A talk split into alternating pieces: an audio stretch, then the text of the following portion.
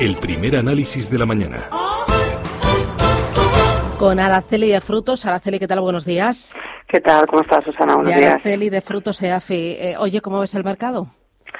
Bueno, pues eh, ahora, eh, en estos, eh, ayer, por ejemplo, y, y hoy en una, una tensa espera creo que vamos a estar a ver si ya se clarifica todo todo el tema de del bueno de la guerra comercial con, con China y Estados Unidos.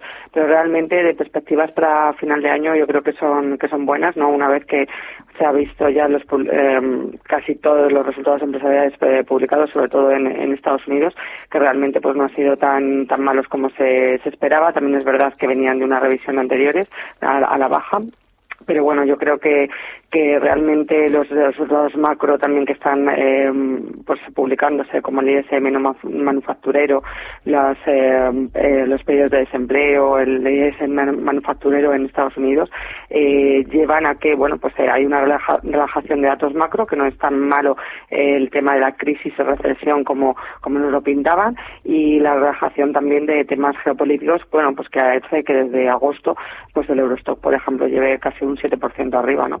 Entonces, de aquí a final de año, pues esperemos que tengamos un, un fin de año bueno y de cara al 2020 yo también espero subidas de, de renta variable, la verdad. Mm, eh, después de este año tan bueno, más subidas para 2020, ¿qué nos va a quedar el próximo ejercicio? ¿Cómo sigamos este ritmo?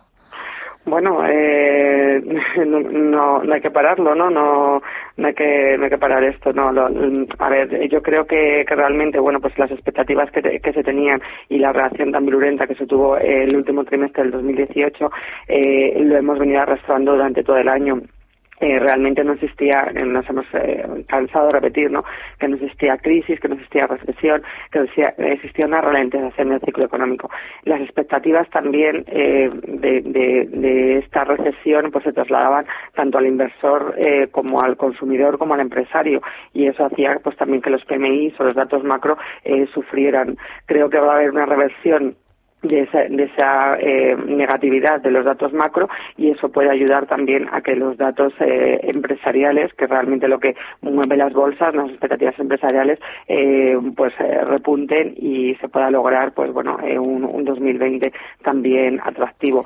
No a lo mejor de rentabilidades tan excepcionales como estamos viviendo este año, que tampoco no las esperábamos, pero yo creo que el 2020 seguirá siendo un año positivo. Mm. ¿Qué está funcionando mejor en estas últimas últimas semanas? ¿Está habiendo rotación de dinero de unos sectores a otros?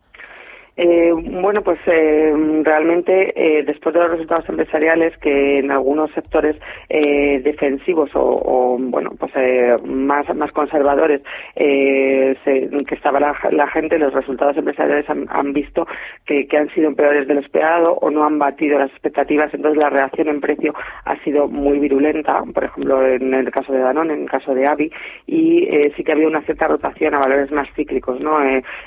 bueno, pues al, al final el sector tecnológico es el sector también eh, que, que, nos eh, que bueno pues que lidera todas las, las eh, previsiones empresariales y, y batidas de, de, earnings y de beneficios por acción.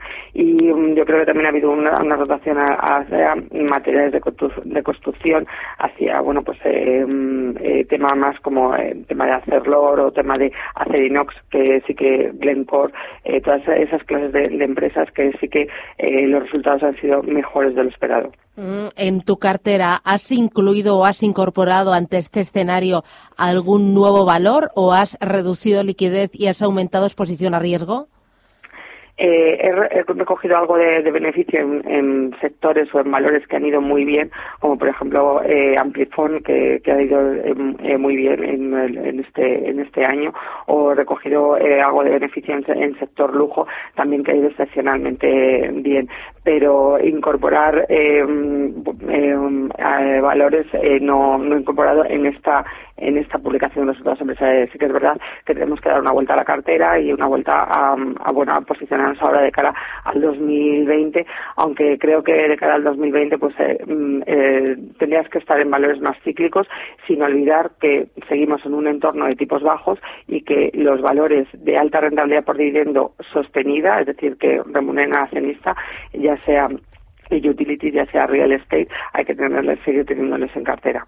Eh, nos ha ido eh, nos ha ido bien con el tema de eh, energía que teníamos este sector le teníamos eh, sobreponderado en, la cartera y aunque bueno pues los precios del crudo realmente no, no están subiendo no en, como bueno pues a lo mejor querríamos esperar para que esto también implicara la inflación en, la economía sí que han sacado buenos resultados sí que se han comportado bastante bien estos estos valores que tenemos en cartera tienes en cartera bancos tienes en cartera Telefónica. ¿Cuánto pesa dentro de tu cartera eh, España?